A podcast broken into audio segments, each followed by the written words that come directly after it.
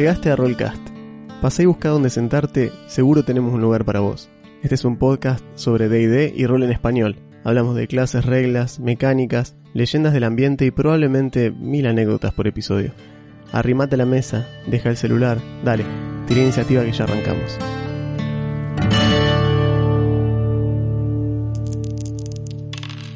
Hola y bienvenidos a un nuevo episodio de Rollcast. Yo soy Juan. Yo soy Augusto, ¿cómo andan? Y hoy tenemos un episodio a la distancia porque la- las medidas se han intensificado a niveles estratosféricos.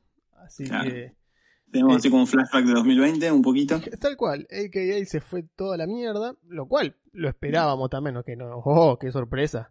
Eh, Claro. Iba a pasar. Como venía la cosa, hubiera sido sorprendente que terminamos distintos. digamos. Tal cual. Eh, así que no me preocupa, o sea, no me preocupa, me preocupa, pero no me sorprende, a eso voy. Em, así que vamos a grabar este episodio que hoy, bueno, toca Jueves de Bills, como, como cada tres semanas obligatoriamente. Estamos en el es. episodio 44 hoy. Creo que estamos en el 44. Ya falta poquito para llegar al Big 50 y al Gran 50. Estamos por llegar al 50. Sí, en el 52 son 52 semanas, que es un año. Eh. A pesar de que en realidad el año como tal no lo cumplimos en el 52 porque no Nos hicimos, semana de vacaciones. claro, no hicimos las 52 semanas de corrido. Eh, creo que nuestro Con lo cual sería justo el 50, sería el. es el año. 50 el aniversario, tal cual. Porque son 50 menos dos semanas que nos tomamos, es el 50, es el 52 menos dos semanas, es el 50. O sea, la fiesta que tenemos planeada. No, es el 43 hoy, porque el último, el de los abuelos, fue el 42. Así que Ah, el bien, ok.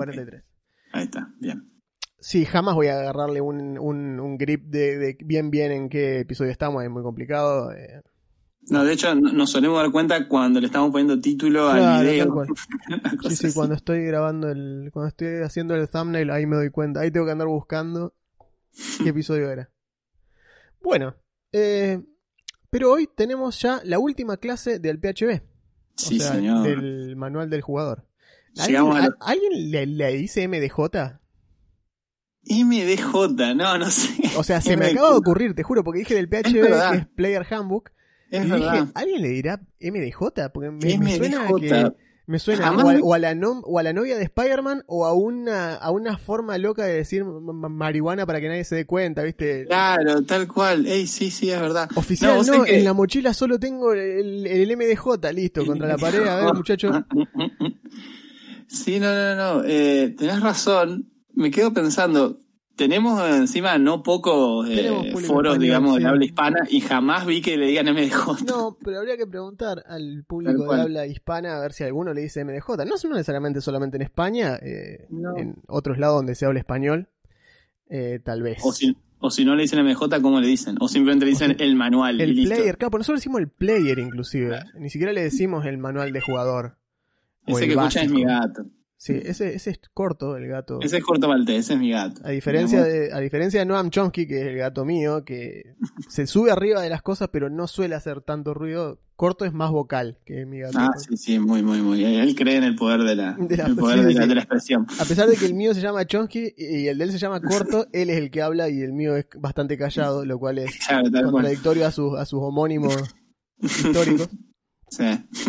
Bueno, la cuestión es que hoy toca la clase del pícaro. Y el, pícaro. Llegamos a los titanios, llegamos. eh. sí, los titanias, las- lo- los rogue, los Los ladrones, los. ¿Cómo más se les ha dicho? Eh, ladrón, pícaro.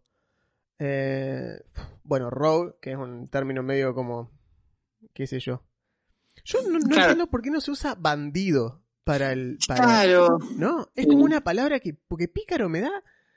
Me, me- me da, no sé, me da, me, me- me da como. No. No me, no me tranquiliza, eh, pícaro. como- No, no, y genera como asociaciones raras que genera que decís asociaciones como, que no, no, no me, no, no, no, no me interesan. La verdad. Claro, el bribón. Bribón. Bribón, lo que pasa que, bueno, también son medios como palabras del. eh, también son palabras del español que acá nosotros no solemos usar. Eh, es la que más usamos, la- ladrón, es la única que tenemos asociada. Claro. Pero a su vez, el, el, el rogue no necesariamente es un ladrón. Eh, No. Eso. Forajido eso, digamos, le pondría yo, no sé. Forajido, claro, pero forajido, sobre todo en Quinta, donde están bastante como, va, qué sé yo. La cuestión es que el Rogue, como siempre tuvo un poco así de, de background, de, de, trasfondo criminal o de tipo personaje un poco así, no digo fuera de la ley, pero... Sí, pero en el borde, en, el borde de, la, ilegalidad. Exacto, de medio dudoso. Eh, ya ponerle así forajido sería como, bueno, este tipo claramente, no sé, un asaltante de, de camino. que, que el ladrón no hace mucho por la causa tampoco. No, no, no, tampoco por eso. Pero fíjate que en Quinta aclararon más todavía algo que ya venía de ediciones anteriores, que era lo de mostrarte el robo como no solo el robo es el, Eso, a eso, a eso iba justo. Porque la descripción, como siempre leemos la de, que estamos leyendo la, de, la del PHB en español, dice, hay varias, hay varias como siempre, ¿no? Te, plantea las típicas dos o tres, eh, eh, ¿cómo se llama? Arquetipos principales. ejemplos, Indicando a sus compañeros que esperen, una, una mediana avanza con precaución por una de las salas de la mazmorra. Apoya su oreja contra la puerta, saca su juego de herramientas y ganzúas y fuerza la cerradura en un abrir y cerrar de ojos. Desaparece entre las sombras tras terminar con éxito el proceso, apartándose para que su compañero, un guerrero, abra la puerta de una patada, lo cual hermoso la coordinación del equipo. Escúchame, yo voy a abrir esto sigilosamente, ningún problema, bla, atrás. ¿Por qué no la pateó directamente, digo yo, el otro? Bueno, en fin. Ese sería el thief dentro de la clase. Eh, después viene. Un humano acecha entre la oscuridad de un callejón mientras su cómplice se prepara para la emboscada. Cuando su objetivo, un famoso esclavista, cruza el callejón, la cómplice deja escapar un grito. El esclavista acude a investigar, pero lo único que encuentra es el filo de un asesino que atraviesa su garganta antes de poder emitir sonido alguno. Ese bueno es el Assassin. bueno, ahí te dicen con Assassin. El me gusta que aclaren, de los. Sí, me gusta que aclaren que es un esclavista para que no le hagamos preguntas como la otra vez que decíamos, che, ¿por qué están matando a esta persona? ¿Estás seguro que el nombre este es malo? Aunque sea acá te dice, che, pero es malo, un esclavista. Eh, y la última dice, aguantándose una risita, la ñoma agita sus dedos, haciendo que por arte de magia el llavero del guardia vuele alejándose del cinturón. Instantes después, la llave se encuentra en las manos de la mujer. La celda está abierta y tanto ella como su compañero son libres para marcharse. Ese es el Arcane Trickster. ¿Cómo se llama en español? Decimos que uh, ya voy a ya hablo. Mira, quiero, sin leerlo voy a arriesgar. El truquero arcano. Sí, no sé, yo voy a arriesgar eh, embaucador arcano. Yo arriesgo embaucador arcano. Vamos a ver qué pasa. A ver. Bueno, dice, los pícaros recurren a la habilidad, el sigilo y explotar las debilidades de sus enemigos para sacar ventaja de cualquier situación. Tienen un don para encontrar la solución a casi cualquier problema. Su ingenio y versatilidad los convierten en la piedra angular de prácticamente cualquier grupo que culmine su aventura con éxito.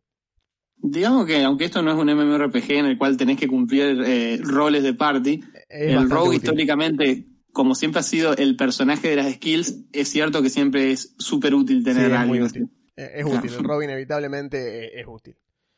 Sí. Eh, bueno, después habla un poco, cierto, de, dice que dedican mucho esfuerzo a dominar una gran variedad de habilidades, o sea, skills, mm. y perfeccionar la técnica de combate. Se especializan en el sigilo y el engaño, mientras otros eh, pulen habilidades que lo ayudan a explorar mazmorras, trepar, desactivar trampas. Cuando llega la hora del combate, prefieren recurrir a la astucia que a la fuerza bruta, eso porque usan destreza en lugar de fuerza. Los pícaros tienen un don casi sobrenatural para evitar el peligro, esquiva y esquiva asombrosa. Ah, pues tiene Algunos de ellos incluso aprenden ciertos trucos mágicos con los que complementar sus otros talentos. Bueno, el Arcane Trickster. Me da gracia que la segundo, el segundo, el segundo apartado sea una vida turbia.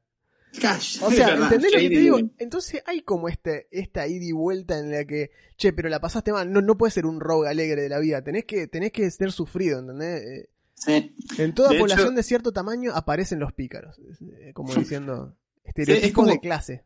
Claro, es como vos decías, es como, ah, hay variantes del estilo, pero lo común parece ser gente que está como un poco al margen de, la legalidad o de las cosas más normales, entre comillas. Es que claro, porque es, frecuente que estos sinvergüenzas se organicen en gremios de ladrones o familias criminales, pero la puta madre, entonces... Sí, en inglés usa la palabra scoundrel. Scoundrel, claro, scoundrel, como el, el scoundrel más famoso de la historia es Han Solo, para darles un ejemplo. Y eso es un scoundrel, ¿sí? Es, es como el término que se le da a Han Solo inclusive en el Creo que en el juego de D&D eh, la clase era Scoundrel. En el juego de D&D de, Star Wars era Scoundrel la clase. Eh, eh, dentro, de, dentro de los cuales estaba el Smuggler, pero el Scoundrel era como la clase del Rogue de, Star Wars es el Scoundrel. Em, Así que bueno, dice que como aventureros los pícaros pueden acabar tanto defendiendo la ley como oponiéndose. Algunos son en- encallecidos criminales que deciden hacer fortuna, mientras que otros parten de aventura para escapar de la ley. O sea, en cualquiera de los dos casos son ladrones. Claro. Los hay incluso los que han aprendido a perfeccionar sus habilidades con el fin expreso de saquear tesoros ocultos. Sí, los Indiana Jones. O sea, básicamente Indiana Jones, que también es un rogue, eh, Sí, totalmente. se dedicó a otro tipo de... a usar esas habilidades no para robarle a los vivos, sino para saquear a los muertos, lo cual es mucho más noble. Claro, Eh, obvio. ¿Quién se va a quejar? El muerto no se queja, tal cual. Calavera no chilla. Eh, así que bueno, eh, la clase creo que es una de las clases troncales de D&D, a pesar de que es la claramente. última, es una de las clases más representativas del género.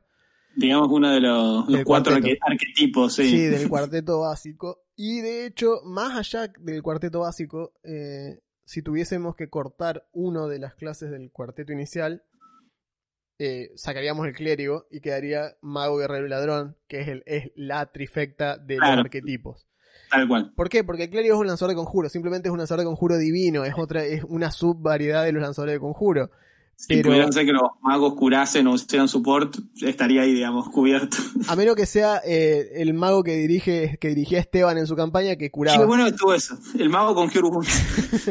Pobre Esteban. El mago, que- eso, eso, eso pasa cuando, cuando sos, sos de DM con muchas cosas en el plato y le- encima la gente viene y te sigue tirando cosas y vos le decís, sí, está bien, qué sé yo, no sé qué estás haciendo. y después te, y después te hacen esas cosas. Vos. Tal cual, es como decir, sí, chicos, ya somos grandes, asumo que no me van a cagar. Y ahí van y te cagan, es increíble. Em, así que sí, para mí el rogue es uno de los tres arquetipos eh, básicos. Sí, Sí, el lanzador de conjuro, el guerrero y el, y el ladrón. Es decir, si tuviésemos que reducir los stats, serían destreza, fuerza, inteligencia, los tres stats, digamos, de, la- de las tres clases. Fíjate Sí. cómo en, en, en- otros juegos, digamos, o videojuegos así, que, que se, todo se, qué sé yo, por ejemplo, el Diablo 1. El Ajá. Diablo 1 tenía literalmente esas clases. Sí. Warrior, eh, tenía el Fighter, war, el Mago y el Rogue. Tal cual, La tal Rogue en ese caso. Pero sí. Sí, pero la mayoría de los juegos inclusive eh, van a encontrar estos tres arquetipos. El tipo sí. que tira magia, el tipo que es rápido y ágil, el tipo que es fuerte y grandote, punto. Es como el Train, por ejemplo, el juego, el Train también Claro, el Train, son esas tres clases. Buen juego del tren. Es que es más fácil, es más fácil hacer que la magia sea más versátil y que los otros dos estén bien encasillados y listo. O sea, es como que es así. Pero bueno, el ladrón como tal, el rogue, como le quieran decir, yo- a mí ladrón me, me- es, no, es, no es del todo errado porque una de las subclases es ladrón, pero El ladrón, tal cual. eh, vamos a decirle rogue por ahora para estar de acuerdo Sí. porque detesto decirle pícaro, no le voy a decir No, pícaro, me niego no, no, categóricamente, así que le voy a decir... Estoy en esa. Y después, digamos, si, si vemos un rápido vistazo a las subclases, algunas no son ladrones, más allá de que hay una que se llama específicamente ladrón. Así que tal vez decirlo rogue estaría, estaría bien. Exactamente. A ver, che, pará que quiero ver cómo se llama el... Embaucador arcano, tomá, te dije. Qué grande, qué grande Es que embaucador. me sonó porque dije, es que Trister y le van a chantar embaucador o estafador. Y dije, estafador no le van a poner, le van a poner embaucador, obviamente. Estafadora. Bueno, embaucador arcano. Muy bien, Embaucador muchas arcano, gracias. Muy bien. Quien quiera que haya embaucador, traducido.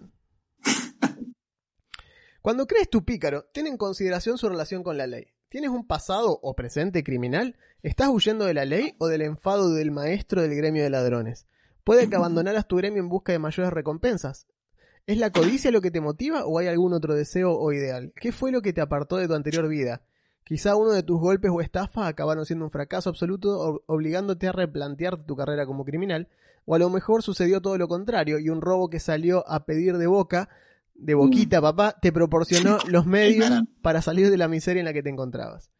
Es posible que el ansia por viajar te apartara de tu hogar. Si te viste separado súbitamente de tu familia o tu mentor, probablemente tuvieras que encontrar otra forma de mantenerte, o puede que hicieras un amigo nuevo, otro miembro de tu grupo de aventureros, que te enseñó nuevas maneras de emplear tus especiales talentos y de paso ganarte la vida haciéndolo.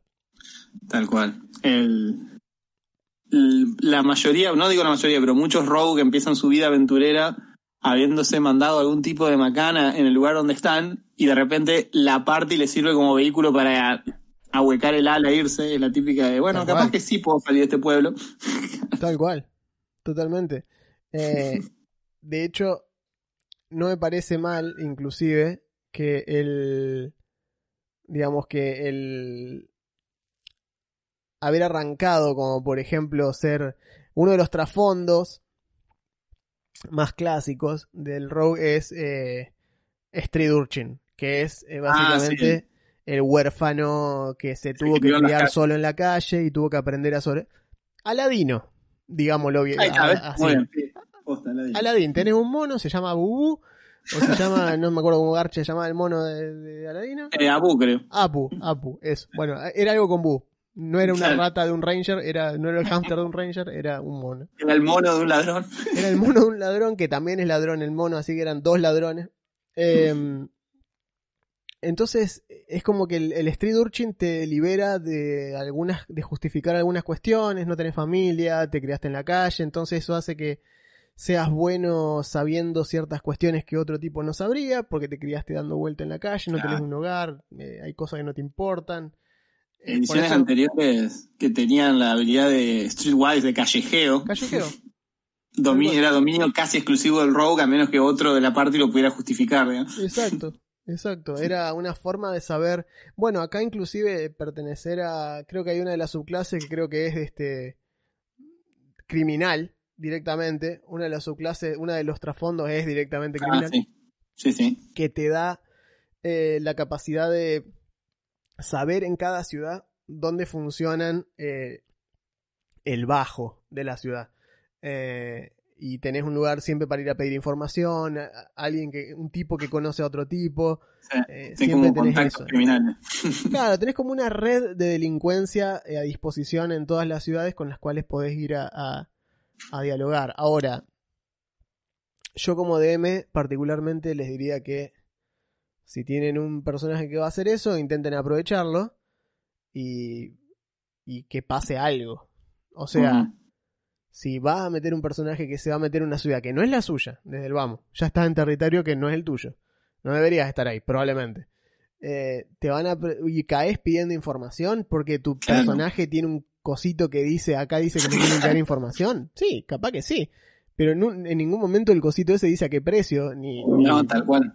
Así que vos como DM tenés que agarrar y decirle, o sea, eso te puede generar toda una subquest de, ah, sí, querés esta información, no hay ningún problema. Lo que sí yo necesito un favor antes. Claro. Y de, re- de repente te metes en el submundo criminal de esa otra ciudad y Tal cual, de la cual puedes salir muy mal parado y eso puede disparar toda otra serie de cuestiones.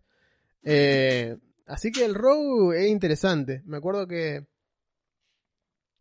este, por ejemplo, dentro de las organizaciones grandes de D&D, si les gusta, si juegan RO, si juegan Adventurers League, el Centarim es como ah, sí. la organización de, de- Tanto los arpistas como el Centarim reclutan muchísimos rogue, pero el Centarim los usa de manera más shady, como Ya, más... estaba por decir, esos son, son los shady de la. Tal cual, son como más...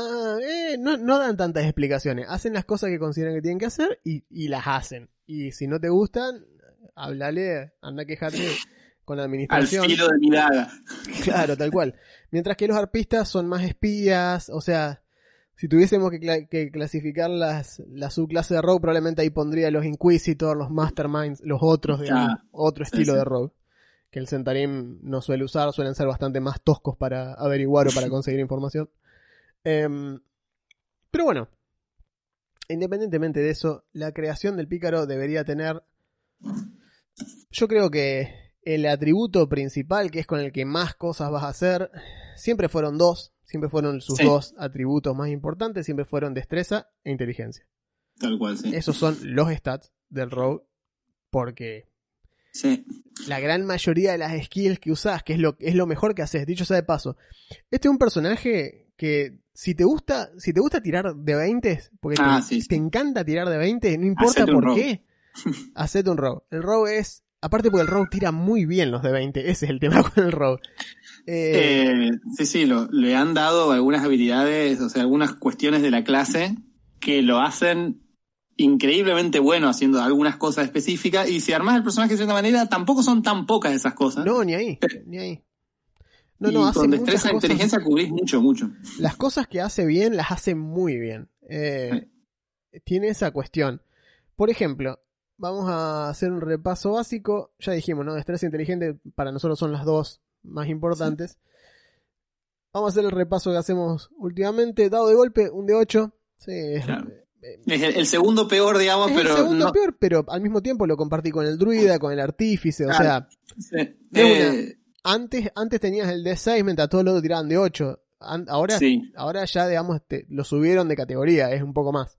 Es menos frágil y dado que vas a tener mucha destreza, digamos, la idea es que no te peguen, no bancarte los golpes que te Claro, hagan. porque es muy raro dedicarle punto de constitución siendo rogue. Eh, Ah, Así que bueno, punto de golpe, bueno, lo, lo mismo de siempre, ¿cierto? Mi- mitad de 8 más constitución. Competencia con armadura ligera. Y arma sencilla, ballesta de mano, espada corta, espada larga y estoque. ¿sí? Todo lo, con todo con lo que puedas apuñalar gente, eh, ah, o una ballesta de mano, que es como una ballesta cortita que se puede usar a una sola mano, de ahí, de ahí el nombre. Y aparte, le da competencia con una herramienta de ladrón. Y voy a aprovechar a hacer este paréntesis para explicarlo si a esta altura del partido, o si sos nuevo y estás pensando jugar un Robin, no entendés qué significa herramienta de ladrón como proficiency, como competencia. Claro. Que de hecho las, las Tool Proficiency son algo de quinta que vino a. a reemplazar eh, la ausencia de muchas skills que antes había. Exacto, como por ejemplo uso de objeto mágico, uso de pergamino, eh, en fin. ese Abrir, tipo de- abrir cerradura, que era algo específico, cerraduras. digamos. Tal cual. Ahora se llama herramienta de ladrón la proficiency. ¿Y cómo se hace esto? Cuando vos mirás la hoja de personaje, sea en Fantasy Ground, sea en Roll20, sea en papel, donde sea, donde tenés la parte de las skills, las habilidades, ahí abajo hay siempre tres o cuatro que están vacías. En una de esas escribí herramienta de ladrón. Y le marcás proficiency. Le pones que sos proficient con herramienta de ladrón. Y de ahí en más, eh, la herramienta de ladrón, si bien te van a decir que es con destreza, o en realidad es- varía según el DM. El DM te puede pedir que hagas un chequeo de proficiency con herramienta de ladrón, pero usando X stat. ¿Por qué?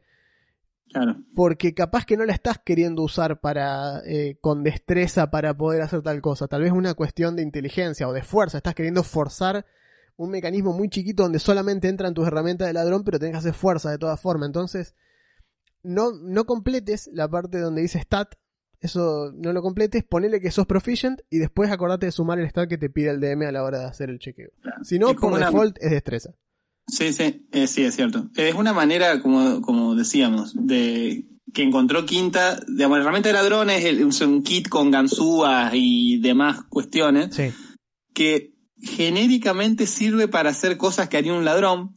Antes, antes, cuando digo antes me refiero a 3.5, tenías, abrir cerradura era una cosa, pero inutilizar mecanismo era otra cosa. Sí, tal cual. Entonces, vos tenías que, como estábamos en ese mundo complicado, tenías que tenías dos valores distintos y tenías las sinergias. Si le subías tantos puntos a esta, esta otra también subía. Era todo un lío. Todas se tiraban con, con más o menos lo mismo, eran o destreza o inteligencia. Todo. Eso lo simplificaron en herramienta de addon. Vos sos, sos eh, diestro con esto, bueno, podés tirar, sumar la proficiency y como dice Juan, el DM te va a decir con qué tenés que tirar y ya está. En vez de tener sí, tres o cuatro skills distintas, tenés esto que nuclea Claro, todas. porque puede ser que estés desarmando, como vos decías, una trampa mágica y ahí te lo hago hacer el chequeo, te lo a hacer con inteligencia, no con destreza. Porque, Claro, tal cual. o sea, usás las mismas herramientas, ¿eh? No es que tenés que buscar otras herramientas distintas para trampa mágica que para trampa mecánica. Pero eh, la tirada va a ser distinta, no va a ser con destreza, tal vez tenga que pensar de otra manera y resolverlo de otra forma, qué sé yo. O, no sé, capaz que estás, por ejemplo, estás queriendo sorprender, asombrar a un colega en el medio de un trabajo. ¿sí? Están los dos haciendo un trabajo, los mandaron a hacer algo juntos y vos estás con tu colega ahí meta eh, haciendo de cerrajero y vos me decís que, bueno, intento mientras hago con la, mientras cambio de, de, de ganzúa para ir probando cuál, cuál destraba la mayor cantidad de cositas, eh, la, la tiro para arriba, hago una voltereta como para... Me quiero lu- lucir, digamos, quiero hacer un show off. Bueno, tirar herramienta de ladrón con carisma. Eh, digamos, es así, no te hace falta hacer otro chequeo más de, de, de performance. No, varía el. Y esto va para todas las skills, dicho sea de paso. O sea, eh, ya han escuchado en otros lados mi run contra intimidar, que debería tirarse con, lo- con fuerza o con carisma, Sí. dependiendo de la situación. O con destreza. claro. lo que- Con cualquier cosa puede tirar intimidar. Y perform también lo puede tirar con cualquier cosa. Porque si yo voy a ver mañana al hombre que rompe sandía con la cabeza, no va a tirar carisma. Y es perform. Lo que está haciendo es perform, pero lo está haciendo con la cabeza. Es Claro. fuerza bruta lo que está haciendo. Me está entreteniendo. Sobre todo una performance que es una sola habilidad para las, no sé, todo, las infinitas, claro, infinitas manifestaciones culturales de los seres cual. inteligentes. Tal cual. Así que bueno, es un pequeño paréntesis, pero sí, las, las proficiencies, digamos, y demás, deberían ser más flexibles respecto a lo que el DM considera. eh, y eso el manual no, no te lo dice, eh, pero lo pueden hacer, o sea, pueden pedir la- un chequeo de tal skill, pero con otra cosa, digamos, es lo mismo. Bueno, empecemos con las habilidades. A nivel 1 tenemos, vamos a hacer el pasaje general como siempre, después hacemos las dos subclases. A nivel 1 tenemos Ah, sí, pericia. perdón.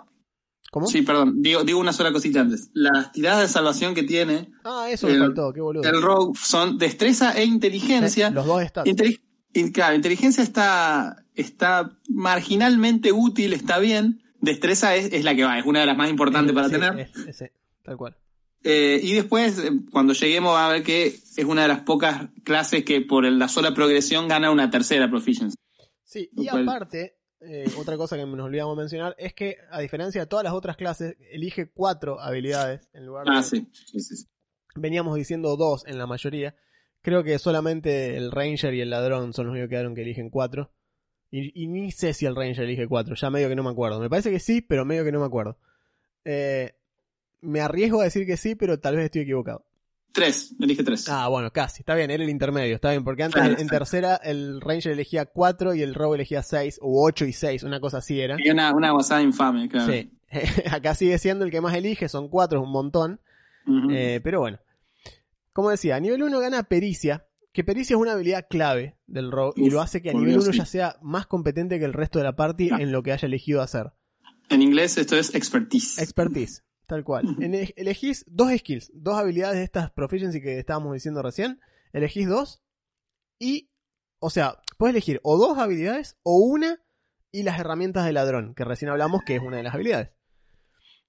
Y lo que haces es modificar el bonificador de competencia, o sea, el proficiency bonus, que a nivel 1 es más 2, lo duplicás. Es decir, que a nivel 1, si sos un rogue con destreza 18, ponele 16, que es el más común, eh, tenés más 3, y tenés más 2 por proficiency bonus, y más 2 de vuelta por proficiency bonus, tenés más 3, tenés más 7 a nivel 1. En nivel 1 estás tirando algo más 7. Es una locura. Es, es muchísimo, es muchísimo, mal. Eh, y si llegaste a hacer, no sé, por algún motivo llegaste a tener destreza 18 de una, estás tirando a más 8. Estás tirando algo más 8 en nivel 1. Es como. la- hay clases que sueñan con eso en niveles más altos. Tal cual. más 8 y por ejemplo suele ser, vamos a, a, a sincerar, ¿no? Suele ser sigilo. Eh, eh, sí. Que es lo digamos. que mejor hace el ladrón, o sea, para poder moverse sigilosamente sin hacer ruido. Un rogue sin sigilo sería un rogue muy extraño. Y ¿no? después la otra puede ser investigación, puede ser juego de manos si te interesa hacer la parte de robar, eh, o lo que Eh, quieras.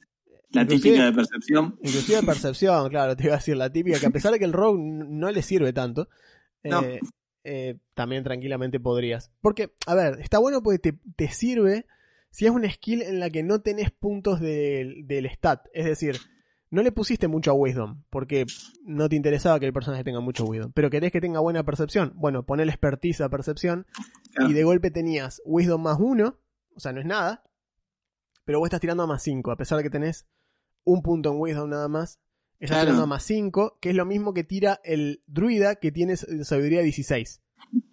Te lo, claro, que te lo, te lo convierte de, de algo insignificante a eh, puedo realmente colaborar, barra tal vez soy el mejor en esto. Sí, sí, sí, ah, eh, te, te, te volvés muy competente de golpe, es como, es muy zarpado lo que hace. Excelente eso. Bueno, Y después en nivel 6 te dan dos más. y es que exacto, a nivel 6 ganás dos habilidades más, o sea, ya está, es una, una bestialidad, tenés cuatro habilidades en las que haces eso, y a nivel 6 estamos hablando que ya tenés proficiency bonus, eh, creo que estás en más 3 todavía a nivel 6, Sí. O sea que estás ganando más 6 a 2 skills. O sea, más 3 extra a 2 skills. Una locura. Y haciendo de cuenta que eran skills que no tenías antes, estás ganando efectivamente un más 6 de golpe. Porque es como. Es muy zarpado. Es muy, muy Muy zarpado. Bueno. Y gana el sello tradicional de los, de los Rogue en todos los juegos del mundo, que es la puñalada artera, el ataque furtivo. Ya, sneak attack sí. Exactamente. A partir de nivel 1 sabes cómo golpear sutilmente y aprovecharte de un enemigo distraído. Una vez por turno puedes infligir un de 6 de daño adicional a una criatura que impactes con, una ataque, con un ataque cuya tirada tuvieras ventaja. Claro. Este ataque debe haber sido utilizando un arma sutil o a distancia. Arma sutil Claro. significa armas ligeras. eh, Claro, tiene, que tener el, tiene que tener el subtipo sutil, que en, en inglés es finesse. Yes, tal cual. Eh, esto acá en quinta es un, las, digamos, las armas tienen o no tienen este modificador y los personajes las pueden usar así. En ediciones anteriores, las armas tenían, podían ser o no usadas así, pero además necesitabas una dote porque bla, el mundo antes era más complicado. Ahora basta con que sea un arma que se pueda usar así. En general, las armas que usan los ladrones son todas de ese tipo, digamos. Exacto. Y también se puede usar a distancia, con un arco, con la ballesta de mano, con lo que sea. No necesitas tener ventaja en la tirada de ataque si otro enemigo del objetivo está a 5 pies o menos de él. Dicho enemigo no está incapacitado y no sufrís desventaja en la tirada de ataque. Es decir, según reglas como están escritas, digamos, la versión RAW Claro. del, del Rogue, necesita que tenga el enemigo tenga un aliado tuyo a 5 pies. Eh, Básico. Y que ese aliado esté consciente y, digamos, sea, lo esté distrayendo con su sola presencia. digamos. Exactamente. Por tenerlo enfrente, el tipo no puede estar pendiente de las dos cosas y vos tenés. Se considera como que tenés la ventaja. O sea, no te da ventaja porque no, no tirás dos No. veces el de 20, pero es sneak attack aunque no tengas ventaja. Eh, las otras formas de obtener ventaja, lo habíamos, lo habíamos leído en su momento, son muy limitadas. Es con el prestar ayuda o con que el enemigo esté en el piso y vos lo estés atacando con melee y estés al lado. Eh, en fin. Sí, sí. Eh, son una serie específica, pero básicamente, si te dice ataca con ventaja y sos rogue, tenés sneak attack. Es así de fácil. claro. Por eso habíamos dicho en su momento que es interesante ponerle más opciones tácticas al combate de quinta, porque de por sí no hay muchas formas de ganar ventaja y Tal eso cual. lo vuelve un poquito, depende de los gustos del grupo, ¿no? Pero lo puede volver un poquito playo. Eh, ya, ya que el flanqueo agrega toda una dimensión, digamos.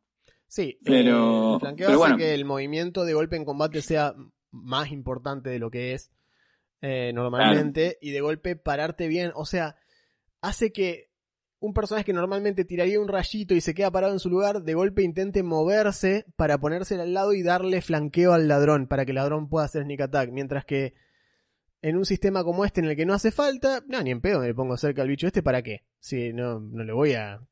No, no tiene sentido, no, no me voy a arriesgar eh, a Para pararme ahí porque sí. Está, está bueno Sneak Attack, está buenísimo Sneak Attack, de hecho es increíblemente útil y vuelve al Rogue el, muchas veces eh, el personaje capaz de hacer más daño de un solo ataque de la party, lejos. Totalmente.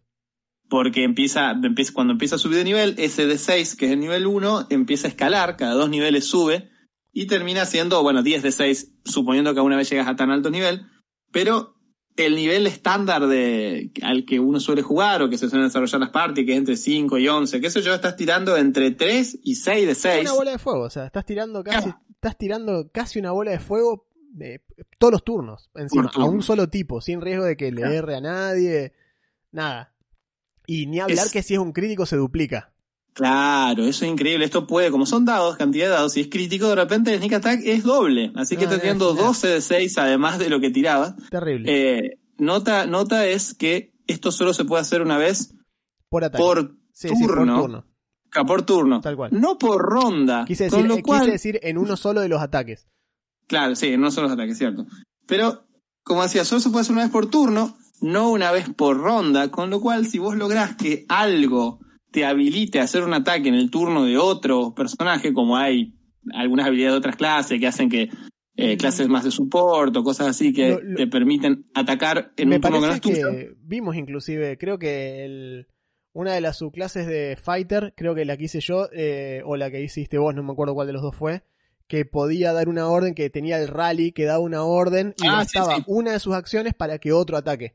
Sí, efectivamente era, era el, el que yo hice y me acuerdo que me acuerdo que tenía, tenía que ver con eso. Eh, Sí, de una. Es como que vos que podés ver. dar con el Fighter, darle una orden al... Creo que gastabas un dado de no, perdón, superioridad y Ya me le acordé. dabas... me acordé. Era el, el paladín, creo. Ah, Eh, el pala. El pala, el pala o, o algo así era. No, o entonces, que- claro, está bien. Eh, no, perdón, esto, eh, acabo de acordar. ¿Sabes qué me pasó? Se me confunden las campañas. Era, es el clérigo de orden. En su turno, eh, puede darle un rally de orden a otro y ese otro juega. Y me acuerdo porque pensé, digo, ah, va a ser eh, sinergia con el personaje de Juan y en esa campaña voy a tener un rogue. Ah, Así que ahí fue que me acordé. Claro, está bien. El código de orden, ahí está. Eh, entonces, claro, podés meter dos sneak attack por ronda, digamos. Claro, tal cual. Y ni hablar que le podés llegar a chantar un sneak attack a otro en un, en un ataque de oportunidad. O sea, si Ah, sí, alguien te pasa por al lado, no es tu turno. Así que tenés el sneak attack habilitado. Y si llegás a tener ventaja al momento que el otro te pasa por al lado, quiere decir tiene otro aliado a cinco pies. Chao, es sneak attack. Eh, así que, cual. Puñalada mientras se iba. Bien, y después gana la jerga de ladrones, que esto antes se llamaba, eh, esto antes tenía inclusive un nombre, se le llamaba Germanía, Es verdad, la Germanía. que era, es como la jerga, la jerga de ladrones es básicamente un argot secreto que manejan los rogues para hablar entre ellos sin que los otros entiendan. Es como te casaste con tu pareja es, no sé, es, es de, de Brasil y cuando va a la, y cuando la va a visitar la madre, la madre te saca el cuero a vos en portugués y vos, para que vos no entiendas, digamos, lo que te están diciendo, y, y lo mirá como diciendo, eh, ¿qué te pasa? Argentino boludito, te dice así, vos decís, no, pará. No me digas argentino boludito. Eso, eso sí lo entiendo. Eh, el Thieves Cant, la jerga de ladrones, le te permite eso. El mejor ejemplo de Thieves Cant es que yo haya visto en el cine. Lo hacen en eh, La Gran Estafa, creo que en la segunda o en la primera, Ah, no me acuerdo en cuál de las dos. Que el personaje de Brad Pitt y George Clooney eh, George Clooney, sí. van a hablar a un bar con un tercero y lo llevan a Matt Damon, que es como el pibe nuevo, eh, y se ponen a hablar Brad Pitt y George Clooney de cualquier cosa. Onda, dicen, mirá, ayer te pregunté por el, el cubretetera que me pediste y resulta que las vacas en esta época del año no ponen ningún huevo. Y Matt Damon los mira como diciendo, ¿de qué están hablando? Y el otro tipo le responde una incoherencia similar y salen del lugar como diciendo, viste, así va a ser esto. Y Matt Damon no entiende qué carajo pasó, claro, porque los, los otros dos están hablando en un código que comprenden ellos solamente porque es como un código, un argot viejo que manejan ellos, mientras que el pibe que es nuevo, que está aprendiendo, no entiende nada. Y bueno, la jerga de ladrones es eso, es poder comunicarte con otros y que no solamente se limita al lenguaje oral, sino que hay señas y símbolos que por ahí puedes dejar en una pared, como diciendo un símbolo que signifique peligro o algo así, que solamente lo van a entender otros ladrones, otros rogues. En fin, es re útil y tiene muchas opciones para roleplaying, pero con otros personajes que sepan hacer esto. Claro, y hay que acordarse que está, digamos, que es algo que a veces pasa. Pasa que aparte, más que ya que hay que acordarse que está, hay que poder usarlo porque tenés que encontrarte con otro personaje que vos sepas abiertamente que es Rogue. Ah, sí, sí. ¿Entendés? Que es algo que- raro, porque a menos que te pase como el pibe este que había Claro, dirigido que- yo, el que había dirigido que era Rogue, eh, que eran pibes que recién empezaban y cuando estaban en, en el lugar donde se encontró la party por primera vez, se estaban como presentando y el pibe agarra y dice, bueno, mi especialidad, yo lo que me dedico principalmente soy ladrón, me dedico a robar, a asesinar gente, puedo apuñalar gente sin que se den cuenta y todos lo miraron como diciendo, ¿y por qué queremos estar con vos? Digamos, un tarado, vieja, nadie quiere estar con vos. Claro, ¿qué hizo? O sea, me presento, soy, uno, soy un asesino serial. Claro. Eh, entonces es como que hay que tener cuidado a la hora, o sea, es muy jodido eh, cuando el rogue quiere hacer el tema de presentarse. Además, es como que, nada, soy un tipo, soy cerrajero, es una de las formas que más me gusta presentar a los rogue a mí. Soy cerrajero. Eh, o soy un tipo con un set de habilidades muy particulares. Soy contratista. Tal cual, claro, pero nunca, viste, ah, sí, yo robo, eh, es como decir, yo, yo no, yo no, ¿cómo decía? Yo no robo, yo no engaño, fumo fácil y meto caño, digamos, es como que vos te, te podés presentar así, ¿entendés? Como robo y era como muy complejo. Bien. Nivel 2. Nivel 2 ganás Kun in Action, que es otro de los sellos del rogue Ah, en sí. quinta edición. Acción Utilísimo. astuta en español. Sí.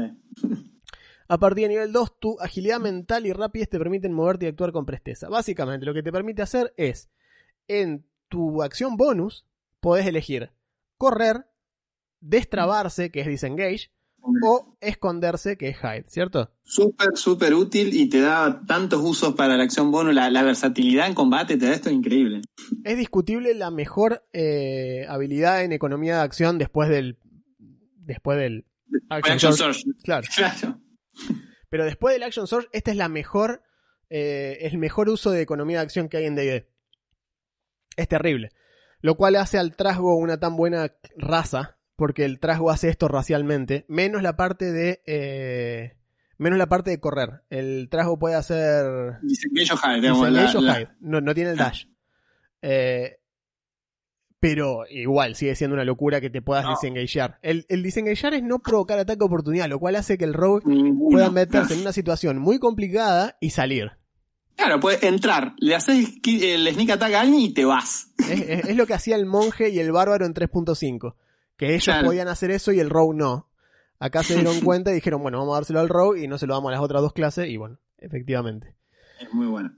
Bien, y ya después a nivel 3 ganamos el arquetipo, ¿sí? Eh, que esto, nada, el manual tiene 3, nosotros no usamos ninguno de los del manual, porque somos así de, de, de fancy.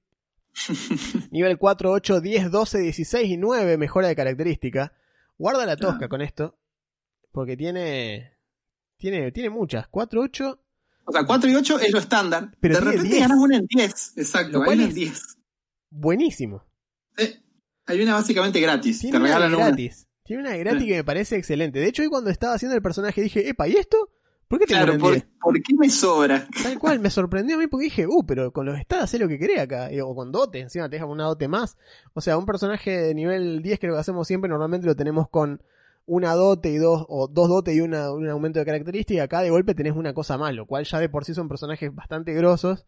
Está muy para arriba el ladrón. El ladrón es una clase que está a- a- ahí arriba, dentro de las mejores clases del juego. Eh, sí, sí. y a nivel 5 ganas esquiva asombrosa, que es lo que hablábamos al principio, ¿cierto? Eh, a partir de nivel 5, cuando un atacante te que puedas ver te pegue, podés usar la reacción, ¿sí? La reacción es lo que te deja usar, no es ni tu bono ni nada, es la, la que usás en el turno del otro para Claro. reducir a la mitad el daño que te causa un ataque. Eso es muy, muy bueno. Es brutal. Sobre todo porque no tenés que tirar ningún dado, nada. Sencillamente sí, bueno, uso, uso, uso esto. haces. De hecho, ahora que lo pienso, ¿no? Eh, lo voy a googlear rápidamente para no pifiarla. Pero desintegrar, por ejemplo, un conjuro que tiende a matar mucha gente, es. ¿Qué es? Eh, castetar una acción, bla bla bla. Es un ataque, es una Es spell una- es ataque a una- distancia. es un, es un un- ataque, claro, tal cual, es un ataque a distancia. Podés no desintegrarte gracias a esto. Tal cual, ¿entendés? O sea, vos tenés, ¿cuánto HP tenés? No, 30. Me llega a un desintegrar y la palmo. Y de golpe te tiran el desintegrar que debería hacerte como 70, ponele, y capaz que lo reducí a la mitad y te comé un... Ponele que el tipo tira un 60 y un 59 y vos lo reducí y de golpe te hizo 20, ¿entendés? Es como que la, la zafás ahí, pero la zafás. Que otro tipo no podría, digamos, y si lo llega a comer, lo, lo come completo. Eh, es muy bueno. Es, es una zarpadísima habilidad del rogue. Esquiva Sí, sí, asombrosa es brutal. Y lo podés hacer, digamos, una vez por ronda, dado que te come la reacción. Exactamente. No es que tiene usos para colmo, lo cual es terrible. Claro. O sea, es brutal. Bien. A partir de nivel 7 tenés evasión, que es la, es la, otra. es la otra parte del esquiva asombrosa. O sea, si no fue suficiente con esquiva asombrosa, acá también tenés evasión. Básicamente, cuando sos víctima de un efecto que te hace hacer un chequeo de salvación de destreza, que por sí es alto, de por sí es Claro. alto, es, Muy es alto. una- es tu mejor salvación, Sí. y fueses a recibir la mitad de daño, por ejemplo, bola de fuego, tormenta de hielo, cono de frío, cualquier cosa que te haya... Hay un montón de Sí. esas. Por eso es tan importante eh, tener la proficiency en la salvación de destreza como tiene el Rogue, digamos, porque son la mitad de las más peligrosas del juego. Exacto. La otra mitad es constitución. Sí. Eh, Sí, sí.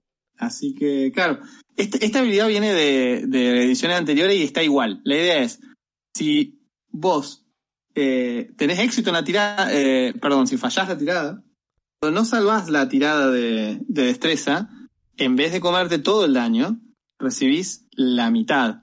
Y si tenés éxito no recibís nada, que es como una mejora de, no sé, no se puede cuantificar, porque normalmente si tenés éxito recibís la mitad, si fallás recibís completo, y esto es como que aunque fallás recibís la mitad, Y a esa Eh, mitad, si querés, podés usar esquiva asombrosa y reducirla a la mitad.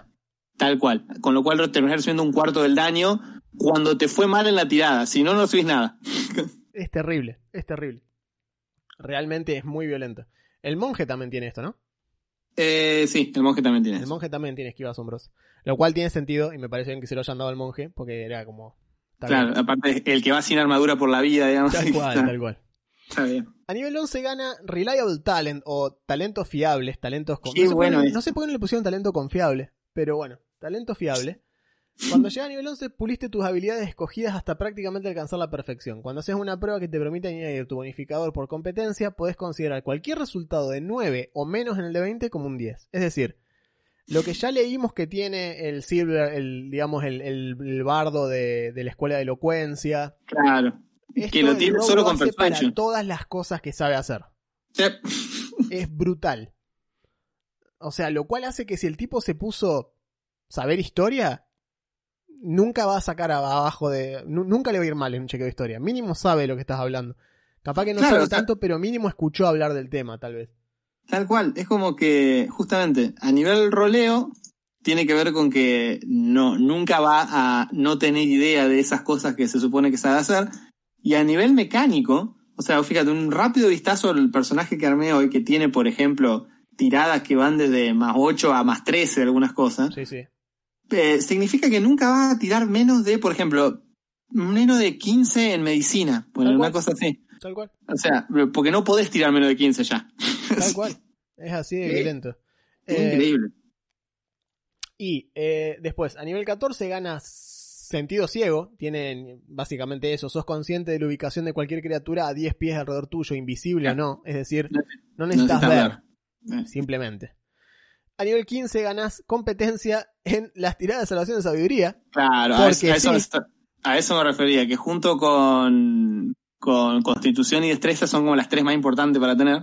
Sí. Y de, de repente, por el solo hecho de llegar a ese nivel, te dan otra proficiency en una tirada. Bueno, Lo cual es, es brutal. Tener una, un- tirar una tirada extra sin gastar una dote es muchísimo. Y en 18 ganás elusivo. Sos tan escurridizo que es raro que un atacante te pueda tomar el control de la situación. Básicamente ninguna tirada de ataque en contra tuya puede tener ventaja siempre y cuando estés consciente. O sea, no hay forma de que tengan ventaja en contra tuyo. Puede estar rodeado de 30 tipos, nadie tiene ventaja en contra tuyo. Y bien, y a nivel 20, te- golpe de suerte. Cuando fallás un, atacar un objetivo dentro del alcance, puedes transformar el fallo en un impacto. También puedes emplear este rasgo para si fallás un chequeo de característica, considerar el tirado del el chequeo del D20 como un 20. como si fuera un 20. Sí, una Está vez bien. usado este rasgo, tenés que terminar un descanso corto o largo para volver a usarlo otra vez. Es, como todos los cosos de nivel 20, underwhelming, es decir, es bueno. A Sí, esta esa altura del no partido, a, esta- ¿a qué le vas a errar en nivel 20? Contame a qué le vas a errar. ¿A ¿Qué ataque vas a tirar que no va a pegar a nivel 20? Digamos, es como que. No sé, ¿a qué le estás pegando, macho? Eh, es muy complicado. Tal tenés nivel Flash 20. corriendo. ¿A, a qué le está queriendo pegar? O sea, eso en todo caso te hace matar al, a lo que sea que tenés adelante en este asalto en vez del que viene. Digamos, Tal Es la- cual, es la- claro, una cosa así, ¿entendés? Es como que. Oh, vas a zafar el sneak attack. Estamos hablando de sneak attack de, de 10 de 6 a esta altura del partido. O sea, lo, lo obliterás de la, fla- de la faz de la tierra, digamos, lo que tenga delante tuyo. Eh, y lo del chequeo de característica, ponele que eso está bueno porque te lo pasa un 20, no es un X, es un 20. O sea, Sí, que es- si es un chequeo de destreza, ponele un 24, ¿entendés? Un 25. Una Sí. cosa así. Bien, pasemos a nuestros arquetipos elegidos. Vamos, tenemos 15 minutos como esto, como siempre, así que vamos a hacer un repaso rápido de las habilidades y de qué elegimos cada uno. Bien.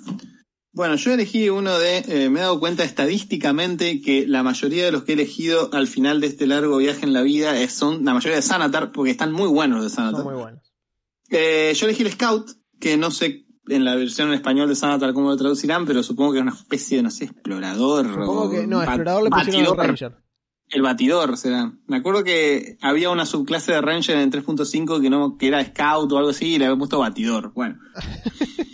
el Scout es curioso porque es una especie de Ranger pero Rogue. o sea, tiene tiene cosas que que son que uno relaciona con los Rangers más bien.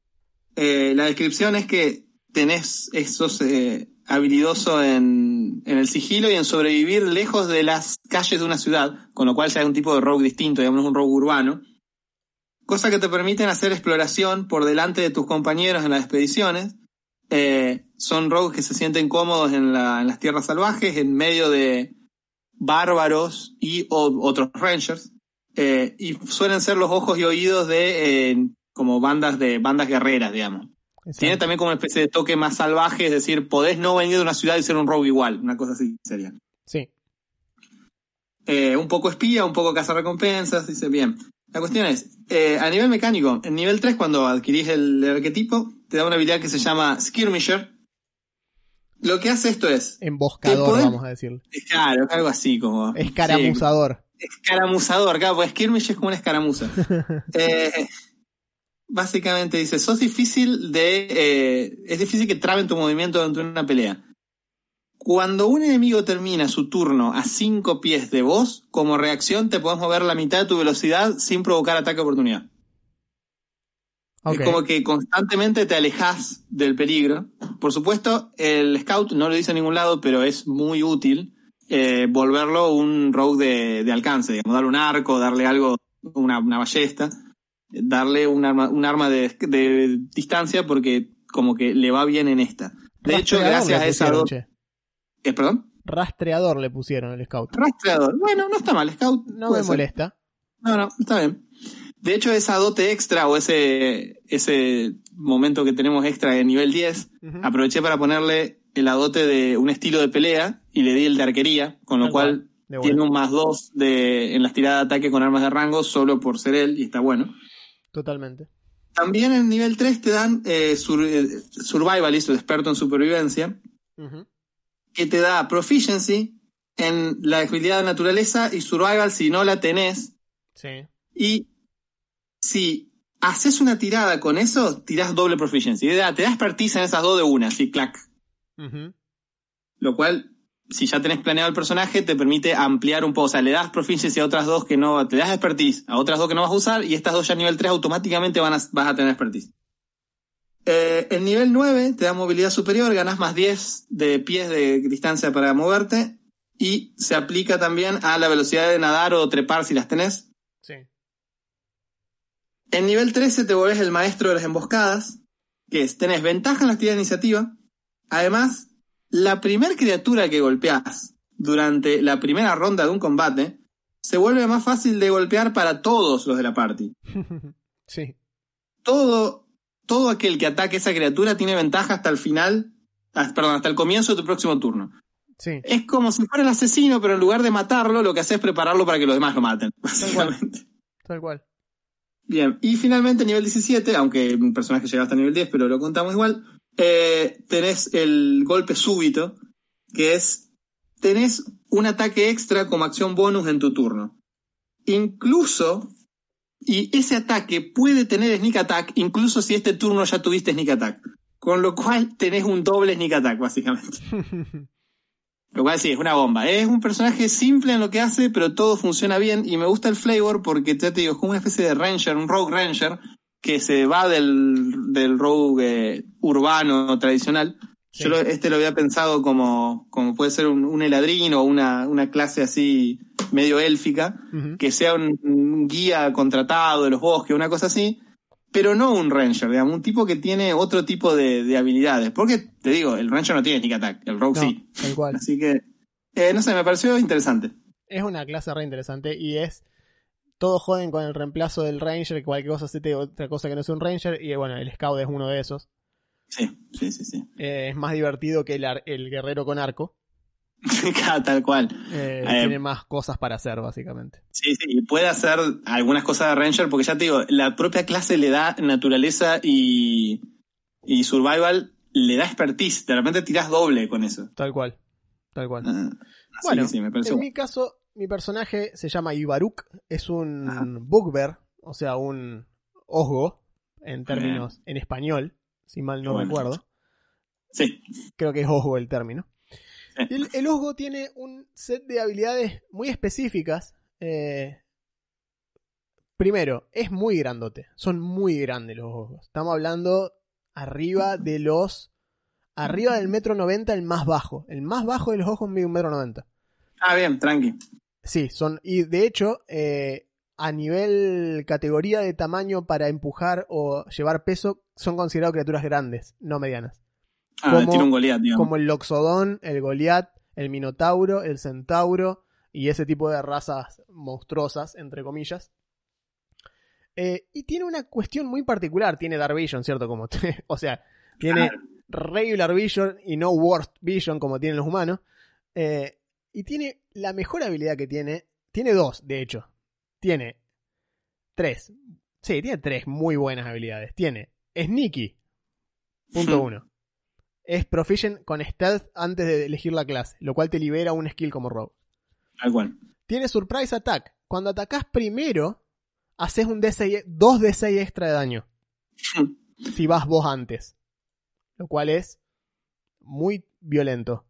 Tiene, sí, sí, tiene un, un mini sneak attack ya incorporado por ir primero. Y tiene long limb, que significa Sí. que sus brazos tienen 10 pies de alcance.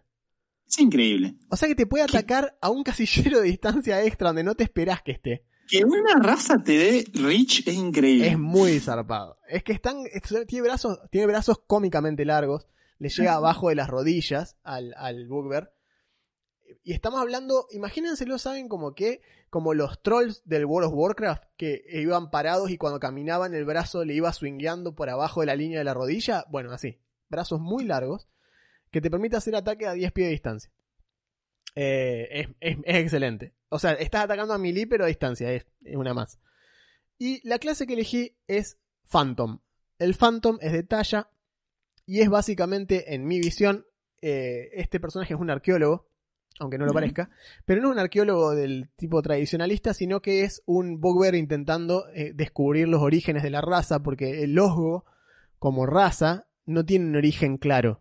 Simplemente es como una suerte de capataz que ca- cada, tanto aparecen entre los tragos y demás razas y como que aparecen y están destinados a posiciones de comando como los, como los Hobgoblin. Eh, están destinados a posiciones de mando y demás. Son razas combativas, son razas guerreras, pero no hay un origen muy claro, depende mucho de la cosmología. Entonces yo agarré y dije, bueno, este tipo va a ser un arqueólogo que va a intentar eh, descubrir los orígenes de su raza. Y por eso uso el Phantom como subclase. ¿Qué hace el Phantom? El Phantom es básicamente un. Te convertís en una tabla de Ouija en el personaje. Tenés un contacto con el otro lado muy fuerte y te da habilidades específicas de las cuales voy a hablar ahora mismo. A nivel 3, ganás Suspiro de los Muertos. Cuando terminás un descanso corto o largo, elegís un skill o proficiency en herramienta que no sepas y la ganás. Inmediatamente. Hasta el próximo descanso. Así de fácil. Bien. O sea, Así- te levantás y sabiendo que al otro día vas a estar metido, no sé, en un... O sea, por ejemplo, una cosa que hice yo con este personaje es no ponerle algunas, algunas habilidades. No se las Sí, está puse. bien. Está bien, le pedís, al, le pedís a, tu, a, a los muertos que te expliquen. Exactamente. Lo que haces es, es como, haces como una suerte de comunión con algún espíritu que sepa de eso y le pedís ayuda a un espíritu de tus antepasados o ni siquiera a un espíritu que habite en ese lugar. O sea, estás en el medio de un dungeon, ponele, o una tumba que estás investigando y buscas dentro de los espíritus que hay en el lugar uno de un ladrón viejo que murió ahí hace mucho tiempo por una de las trampas. Y yo como Demi inclusive te diría que el tipo te va a advertir sobre la trampa en la que murió y demás. Bueno, Eh, y ganás una habilidad que no tengas. El tipo te puede, o sea, las manos del fantasma te van a guiar como en Ghost, la sombra del amor. Se te va a poner atrás y te va a hacer una. Podés aprender a hacer arcilla. Con un fantasma que antes no sabías, podés recrear Ghost, básicamente. Así que. Eso es nivel 3 recién. O sea, ya tu primera habilidad es es zarpadísimamente muy útil. buena, sí. Muy. Después, Lamentos de la tumba, también la ganas a nivel 3. Podés canalizar energía necrótica después de hacer un sneak attack para targetear una segunda criatura que esté a 30 pies de la que acabas de apuñalar y hacerle la mitad de dados de sneak attack redondeado hacia arriba en daño necrótico. Bien ahí. Mientras un montón de gritos y lamento de los muertos le gira alrededor. O sea, le- lo, lo atacás y le haces eh, Riders of the Lost Ark mientras tanto alrededor, ¿viste? Es como que... Uy, le- le- te lo estás apuñalando. Podés usar esta habilidad un número de veces igual a tu proficiency bonus y ganás todos los usos con un descanso largo, no corto. ¿sí? Bien. O sea, es una muy buena habilidad, no tanto a nivel 3 porque solamente le haces un de 6, pero más adelante, como hablábamos recién, imagínate chantarle un sneak attack de 10 de 6 a alguien y de, de rebote un segundo objetivo come 5 de 6. Claro, Porque sí. De daño necrótico aparte. sí, El necrótico no se resiste casi, dicho sea de paso. Es uno de los pocos daños que casi nadie resiste. Eh, junto con el de fuerza. Mm. Bien, a nivel 9 ganás lo que yo considero que es la mejor habilidad de la clase, que me encanta, pero me encanta mal, porque me hace, es un personaje de la BPRD de Hellboy, Y es tokens de los que no están más. O, o digamos, eh, recuerdos, de, los, recuerdos de los claro. fallecidos, sería. Cuando una vida termina en tu presencia, tenés la capacidad de quedarte con un memento del alma que acaba de partir.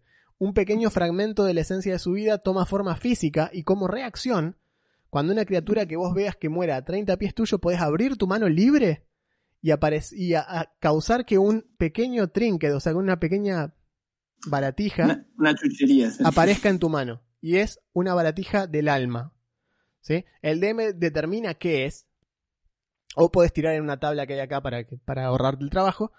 Puedes tener un máximo igual a tu proficiency bonus, que ya sos nivel 9, o sea que puedes tener como 4. Y, las, y no podés crear otras mientras estés en el máximo de, de baratijas que tengas, ¿cierto? Pero vos decís, ¿para qué sirve eso? Bueno, además de para ser cheto y decir, ah, tengo esta moneda que perteneció a este trasgo que maté. Mientras la tenés en la mano, tenés ventaja en los chequeos de muerte y chequeo de constitución. Muy bueno. Porque te protegen la vitalidad con la esencia del objeto. Básicamente. Muy bueno. Cuando haces Sneak Attack, podés destruir una de las baratijas y usar Whales of the Grave, el hechizo que, le- el, que salta el design necrótico a otro objetivo, sin gastar uno de los usos. Gastás una Ah, baratija. Y la tercera, como una acción, podés destruir eh, la baratija, no importa dónde estés. Y cuando lo hagas, podés pedirle al espíritu asociado con esa baratija una pregunta. El espíritu te aparece y te responde lo que haya sabido sobre eso en vida. No tiene Ah, muy ninguna obligación de decirte la verdad, pero te va a responder eh, de la manera más concisa posible, intentando, o sea, desesperado porque lo liberes de la situación en la que lo pusiste. El espíritu solamente sabe lo que supo en vida y lo determina el GM, es decir, usás hablar con los muertos. Te deja hacer Ya, un uso de hablar con los Muy muertos. bueno. Es muy bueno, muy bueno. vieja. Sí, sí, sí. Muy bueno. O sea, te- sos Hellboy. A Muy, nivel muy 13 interesante. gana eh, Caminata Fantasma. Básicamente lo que te permite hacer es entrar en forma espectral. Te convertís en un fantasma con todo lo que eso significa. Y te podés mover ve- volando, atravesando paredes, etc. Eh, podés moverte a través de criaturas haciéndoles un de 10 cuando las atravesás. o sea, cuando les pasás. Eh, y aguantás 10 minutos o lo podés terminar vos como acción bonus. Así. Y escuchá esto, para usar esto de vuelta tenés que terminar un descanso largo o destruir una de tus baratijas Claro, como acción bonus para, para desactivarlo. Muy bueno. O sea, súper cheto.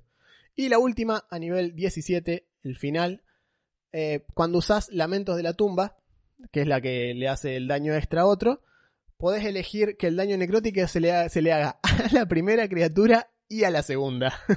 o sea Ah, que el primero come 10 de 6 más 5 de 6 y el Claro, segundo come tenés- 5 de 6. 50% más de daño en necrótico. Muy Fuck bueno. this guy in particular se debería llamar.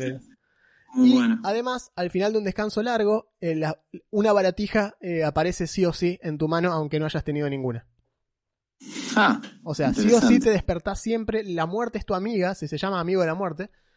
es como que ya el trato tuyo con la muerte es tan, es tan de camaradería que la muerte se asegura de que siempre tengas un alma a la cual recurrir. O sea, la muerte te nutre de opciones, básicamente. muy interesante. Y yo elegí Muy, muy como dotes para complementar al personaje, elegí Dungeon Delver, que es una habilidad, es una Ah, muy poco bueno, usada, sí. pero te da un sentido secreto básicamente a las trampas. Tenés ventaja en los chequeos de Wisdom e Inteligencia, hecho en la presencia de trampas secretas, ventaja en las tiradas de salvación para resistir trampas, resistencia al daño hecho por trampas, y viajás a velocidad normal mientras estás usando la percepción pasiva al palo. Es decir, podés moverte atento dentro de un dungeon sin necesidad de bajar el ritmo. Podés ir al palo. Encima resistís daño de las trampas, lo cual ya de por sí podés reducir a la mitad con esquiva asombrosa y encima lo reducís a cero. Eh, te volvés el mejor robador de tumba del planeta. No hay forma de que na- una trampa te haga daño con esto. Eh, pero sumamente específico, ¿cierto? Es para un personaje que, bueno, nada, le gusta hacer eso. Y la segunda dote que le puse es Grappler. eh, Ah, muy bueno. que te permite mantenerte competente en combate cuerpo a cuerpo. Tenés ventajas en chequeos de habilidad contra criaturas que estés grapleando, lo cual hace que tenés sneak attack, básicamente, sin necesidad que el otro te ayude. Mientras lo tengas agarrado, tenés sneak attack. Mira, primero tenés que agarrarlo, después tenés sneak attack. Exactamente. Eh, y podés usar tu acción para intentar piñar una criatura que estés agarrando. Si lo haces, podés hacer otro chequeo si te da vos y la criatura están los dos restringidos hasta que el grapple termine. Eh, pero dentro de los chequeos de expertise le puse, por ejemplo, en Athletics para sostener Claro, los, para- los grapples. De hecho, sí, sí, sí, sí. De hecho, el, el, co- el combo del Rogue Grappler eh, con expertise en Atlética es muy bueno. Tiene, tiene las dos, tiene acrobatic y tiene Athletics porque me sobraban. Después tiene también en historia, eh, bueno, y en, y en stealth, ¿cierto? O, o en investigación, depende de lo que necesite, pero es el mejor arqueólogo y es un osgo, y en realidad no es un arqueólogo, ese es el tema, es como un tipo intentando descubrir el origen de su raza, lo cual lo lleva a meterse en lugares sumamente peligrosos, Está muy bien. y por ende necesita un set de skills muy específico. Excelente. Bueno, ahí tienen dos opciones de rogue, eh, Sí. que no son el típico ladrón, el típico No, no, de una. asesino, sino que son, uno es un espiritista y el otro es onda un emboscador de los bosques. Claro, una especie de guía. Me he olvidado decir, está bueno, eh, yo había elegido el Ladrín, me olvidé decir una sola cosa, que es el Ladrín tiene una especie de Misty Step gratis una vez por descanso. Sí, el Fate Touch. Sí, tal cual. Claro, tiene el Face Step que es re divertido y dependiendo después de qué tipo de ladrín es, te hace un chiste, o te encanta, o te tira fuego, o te asusta, o te hace algo que eh, está divertido. Son pero sí, los creo- son una más. Creo que los dos elegimos algo así como para salir de la caja de los rogue Sí, ladrones sí, de sí, ciudad, lo cual está bueno. Muy bueno el ojo. Bueno, esto ha sido todo por esta semana. Eh, vamos a ver, tenemos un par de planes para el futuro, lo anunciaremos en el episodio Ajá. 50 a ver qué hacemos, eh, si cambiamos algunas cuestiones o les damos otras opciones. El otro día nos estaban preguntando, siempre nos preguntan si no hay un botón para, para donar o para... Ah, para donar, tal cual. Eh, sí, lo hay. Yo, yo siempre digo está en los comentarios, pero en realidad está en la descripción, pero está en la descripción de mis otros videos y no en el podcast. Siempre Claro, me no olvido. está en esto. Eh, ahí ya lo agregué la semana pasada, sin embargo, y lo voy a agregar en este. eh, que hay el link a Cafecito o a Coffee. Si trabajan en, en- en- en moneda extranjera pueden usar Coffee, Claro. si no Cafecito, que es la, la versión argentina. Pueden pagar un Eh, café. Con eso nos tiran unos mangos si quieren, si les pinta, si les parece. ¿Para qué eso es esa plata? ¿Qué sé yo? A veces para si uno viene a comer, cuando nos juntamos, podemos pagar la comida con eso. ¿Qué sé yo? No sé, por darles un Eh. ejemplo. Eh, La. Claro, tal cual. Si, si, El- si estuviésemos hablando de 100 personas donando y ahí compraríamos micrófonos, compraríamos cámaras, Claro, compraríamos equipo. Pero como no es el caso, No, el día nos vamos a compramos una empanada. Comemos una empanada. Eh, pero bueno, eso es la, esa es la situación. Si están en. Spotify, recuerden que estamos en YouTube, nos pueden escuchar en ambos lados, pero en YouTube pueden Sí. comentar.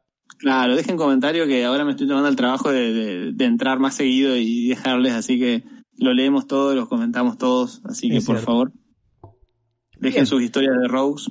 También, claro, de una. ¿Por qué te gusta el rogue y cómo me vas a exagerar el daño máximo que hiciste en una campaña? Ponele ahí abajo, digamos, la historia. Tal cual, la típica historia de Rogue. No, no sabés, le hice Una vez 85 agarré y, lo- puntos. y paré a la tarasca y le, le hice un suplex, como agarré un tren y le hice un suplex. Y yo así, Pará, Sabín. Eh, así que bueno, esto ha sido todo por esta semana. Yo soy Juan Yo soy Augusto, gracias. y esto fue Rollcast.